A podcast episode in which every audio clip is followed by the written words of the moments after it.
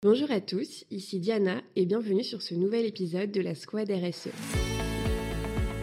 La Squad RSE, c'est un podcast où nous interviewons des professionnels de la responsabilité sociétale des entreprises pour éclairer, orienter, accompagner les entreprises qui souhaitent lancer une démarche RSE efficace et impactante.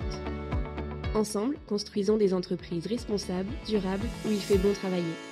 En France, les premiers bilans carbone ont été publiés dans les années 1980. Ils ont été initiés pour évaluer la dépendance des entreprises aux énergies fossiles principalement, et ces bilans évaluaient également l'exposition de l'entreprise aux risques climatiques, parce que le prix de l'énergie allait inévitablement augmenter. En 2002, le bilan carbone devient une marque déposée appartenant à l'Association pour la transition bas carbone, anciennement Association Bilan Carbone, et il est développé via l'ADEME, donc Agence de l'environnement et de la maîtrise de l'énergie. La notion de bilan carbone revoit alors désormais à une démarche de comptabilisation et de réduction des émissions de gaz à effet de serre. Et depuis le 1er janvier 2023, il est devenu obligatoire pour les entreprises de plus de 500 collaborateurs de réaliser un bilan carbone complet. On note donc que ces deux dernières années, une accélération notable du dispositif, mais ce n'est que le début et ça risque de, changer beaucoup dans les prochaines années. Mais quelles seront les mesures de demain? Et pour répondre à cette question, nous accueillons aujourd'hui Paul Ludantec, fondateur de ECO, cabinet de conseil en RSE. Bonjour Paul. Bonjour Diana. Alors peux-tu nous, éclairer un petit peu sur ce qui va arriver demain, sur toute cette partie bilan carbone Qu'est-ce qui, qui, nous attend finalement dans les prochaines années? Alors il, est clair que l'urgence était de travailler sur euh, les émissions de gaz à effet de serre et le réchauffement climatique, donc ça c'est directement lié au bilan carbone. Euh, ce qui est important aussi, c'est qu'il faut faire de la pédagogie euh, pour expliquer pourquoi on inciterait un particulier ou une entreprise à travailler sur son bilan carbone, enfin sur, son bilan environnemental. Euh, euh, et, le fait de commencer par le carbone, ça permet aussi de vulgariser les choses et euh, bah, de commencer par quelque chose. Mais le sujet du carbone, c'est pas le seul, pas la seule problématique environnementale. Il y a également d'autres impacts environnementaux générés par l'homme que les émissions de gaz à effet de serre. Je pense notamment à l'énergie, euh, qui a des impacts euh, environnementaux. Euh, je pense à la consommation de matière. Aujourd'hui, pour produire nos produits et services, ben, on construit des équipements et donc ça oblige d'aller puiser des matières premières dans les mines et on épuise la planète. Aujourd'hui, on sait qu'on consomme plus de deux fois la planète par rapport à sa capacité. Donc ça veut dire que la, matière première est en train de s'épuiser et qu'on considère finalement dans nos usages et dans notre mode de consommation qu'on a une planète avec euh, des ressources inépuisables. Or, c'est pas le cas.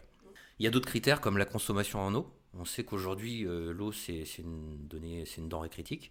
Euh, c'est indispensable pour vivre. Et aujourd'hui, on a certaines zones, hein, on l'a vu même en France l'été dernier, qu'il y a certaines zones où il est plus possible d'avoir de l'eau potable, notamment au travers de l'épuisement des nappes phréatiques. Et il y a plein d'autres indicateurs comme ça. Hein les radiations ionisantes, etc., euh, qui, euh, sont, qui ont des impacts environnementaux euh, au-delà du carbone.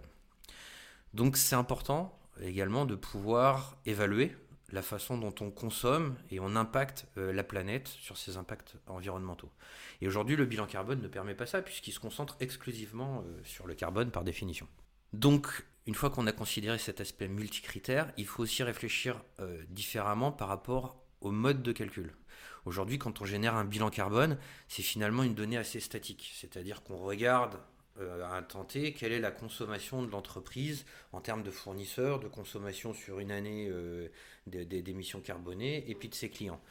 Euh, mais on ne considère pas forcément toutes les étapes du cycle de vie des produits.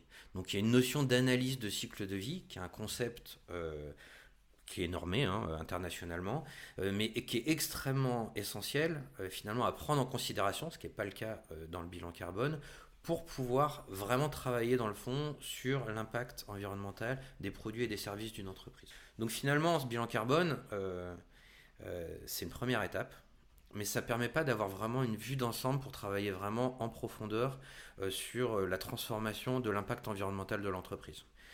Euh, donc le but c'est d'établir des méthodes. Alors on peut les appeler des méthodes du futur, hein. ça reste des méthodes du présent quand même. Hein. et, plus, ce sera mis en application, euh, ben, plus l'impact euh, sera réduit le plus tôt possible. Hein. et l'horloge tourne.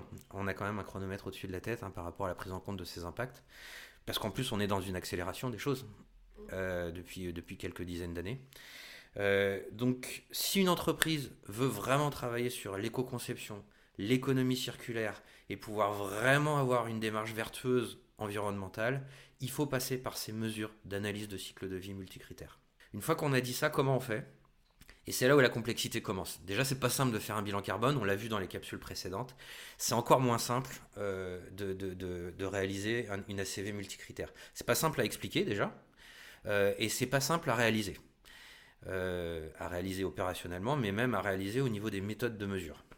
Donc c'est pour ça qu'il y a un certain nombre d'universitaires, d'experts, qui sont donc, ce qu'on appelle des ACVistes, qui travaillent activement avec l'ADEME à l'élaboration euh, de bases de données pertinentes qui permettent d'alimenter finalement sur du multicritère euh, des outils qui vont permettre de faire de, l'analyse de, de, cycle de vie euh, multicritère. Donc typiquement, je vais citer un exemple que je connais bien parce que moi je travaille notamment avec l'ADEME et certains de ses experts aux analyses de cycle de vie multicritère sur les impacts environnementaux des réseaux télécoms. Donc il a été élaboré euh, avec l'ADEME, enfin c'est en cours d'élaboration, euh, euh, une méthode de mesure, donc des règles du jeu en gros, hein, qu'on appelle des, RCP, règles de catégorie produit. Et l'idée c'est de découper finalement ces, réseaux en, différents domaines plus simplifiés sur lesquels on peut travailler à l'analyse pour pouvoir faire une mesure pertinente. Donc euh, il y, a, trois, enfin y a un document chapeau hein, qu'on appelle euh, RCP euh, service numérique. et derrière, il y a une déclinaison en trois sous-ensembles. Il y a un sous-ensemble data center, il y a un sous-ensemble FAI, opérateur de, réseau télécom fixe mobile, et, un sous-ensemble réseau d'entreprise. Et sur chacun de ces domaines, ben, on travaille sur ces règles du jeu, on travaille sur des calculettes qui vont permettre aux entreprises derrière de faire leurs mesures d'impact environnemental multicritères et on essaie de réfléchir à comment on peut utiliser des bases de données pertinentes, comment on peut les construire, comment on peut les structurer, les rendre de plus en plus justes. Euh, et euh, bah, comment on peut faire euh, des outils qui soient suffisamment simples pour être exploitables par des entreprises et par des cabinets conseils qui vont accompagner ces entreprises. Donc c'est un travail qui est en cours, hein. on, est, on est au milieu du guet là-dessus, on avance. Il y a un certain nombre d'obligations réglementaires qui nous rattrapent aussi là-dessus. Donc je pense notamment à la loi AGEC anti-gaspillage qui impose aux FAI euh, de donner euh, l'impact environnemental de, leurs usages de manière transparente à leurs clients. et, et, ça, ça passe par la définition de ce qu'on appelle une unité fonctionnelle. Donc quand on fait de l'analyse de cycle de vie multicritère, quand on fait la mesure, on peut pas juste dire bon ben voilà on a mesuré et c'est ça euh, l'impact multicritère. Ça correspond à un usage. Euh, donc cette unité fonctionnelle, il faut la définir avec avec l'entreprise ou avec le secteur euh, ou avec l'ADEME pour pouvoir avoir finalement une correspondance d'un usage par rapport à l'impact environnemental qu'on va, qu'on, va mesurer et derrière pouvoir agir dessus. Par exemple, là, ici, on est dans un studio d'enregistrement. Eh ben, c'est différent de mesurer euh, une heure d'enregistrement, l'impact environnemental d'une heure d'enregistrement ou d'une année d'usage du studio. C'est pas la même durée, c'est pas le même impact, c'est pas le même périmètre. Donc c'est extrêmement important, contrairement au bilan carbone, de définir de quoi on parle c'est quoi notre unité fonctionnelle qui va être représentative de l'usage qu'on a envie de mesurer et qu'on va derrière pouvoir euh, comparer entre différentes technologies pour pouvoir choisir euh, la technologie euh, la plus, optimale. C'est ce qui va permettre de faire d'arbitrage projet, c'est ce qui va permettre de communiquer à des clients sur une facture client, etc. Donc je parlais de la loi AGEC tout à l'heure. Eh ben, c'est ça qu'on a fait avec l'ADEME, qu'on travaille encore avec l'ADEME. C'est quoi la bonne unité fonctionnelle? Donc ça, ça a été défini avec l'ADEME. Et derrière, comment on le mesure? Donc là, il y a un travail qui est fait en ce moment avec euh, notamment les quatre opérateurs principaux, Orange, Bouygues, Free, SFR, pour pouvoir définir l'impact environnemental précis, opérateur par opérateur, qui va être communiqué à partir du 1er janvier 2024 sur les factures clients. L'obligation de la loi AGEC, c'est depuis le 1er janvier 2022, donc il y a déjà une information, mais c'est une info générique qui est... Euh, qui est, moyennée finalement entre tous les opérateurs et qui est, qui est multipliée par l'usage des clients et qui permet de donner dans la facture une information, mais l'information sera de plus en plus précise au fur et à mesure qu'on saura euh, donner des informations pertinentes. Que dire de plus euh, le, Comme je vous disais, le travail qu'on fait avec l'ADEME sur ces sujets-là, il est aujourd'hui assez complexe. L'idée, c'est de le vulgariser, de le simplifier, mais c'est que ce soit l'idée, c'est de pouvoir faire des méthodes de mesure comparables. Et plus on augmente dans la complexité, plus il y a de chances et de risques finalement d'avoir de l'hétérogénéité entre les modes de fonctionnement. Donc c'est pour ça que c'est important de travailler avec des acteurs comme l'ADEME, déjà en France, mais il faut travailler aussi avec l'Europe, Euh, donc je pense dans mon domaine par exemple avec le FTTH Council. C'est important de travailler aussi internationalement. Aujourd'hui on a la chance d'être dans un pays qui a vraiment une prise de conscience du sujet et qui avance fortement. Euh, c'est pas le cas de tous les pays, y compris les grandes puissances y compris les pays émergents. Donc euh, finalement, ce qu'on est en train d'établir, c'est important de ne pas le faire tout seul, mais c'est important aussi de, le diffuser pour que bah, pour qu'on ait une méthode de mesure unique, pour qu'on puisse comparer ce qui est comparable et pas mélanger des choux et des carottes on sait très bien, hein, plus on augmente la complexité, plus ça, génère de l'hétérogénéité. Donc ça, ça va être un vrai, vrai challenge dans les années à venir. C'est euh, à la fois de travailler sur des méthodes qui sont compréhensibles par le commun des mortels, donc euh, vulgariser, euh, sans non plus trop vulgariser parce qu'après ça a plus de sens. Donner du sens en tout cas, ça c'est essentiel. Et derrière travailler vraiment sur l'harmonisation et l'homogénéisation des modes de calcul. Super, merci beaucoup Paul. En tout cas c'est très clair euh, pour, euh, pour toute cette méthodologie-là, sur l'unité de mesure qui, a, qui a à trouver par secteur et pour que ce soit comparable sur... Euh, sur le domaine. Donc, merci beaucoup de nous avoir éclairés. Eh bien, merci beaucoup, Diana, pour cette interview. La Squad RSE, le podcast des rostas sociétal et environnemental.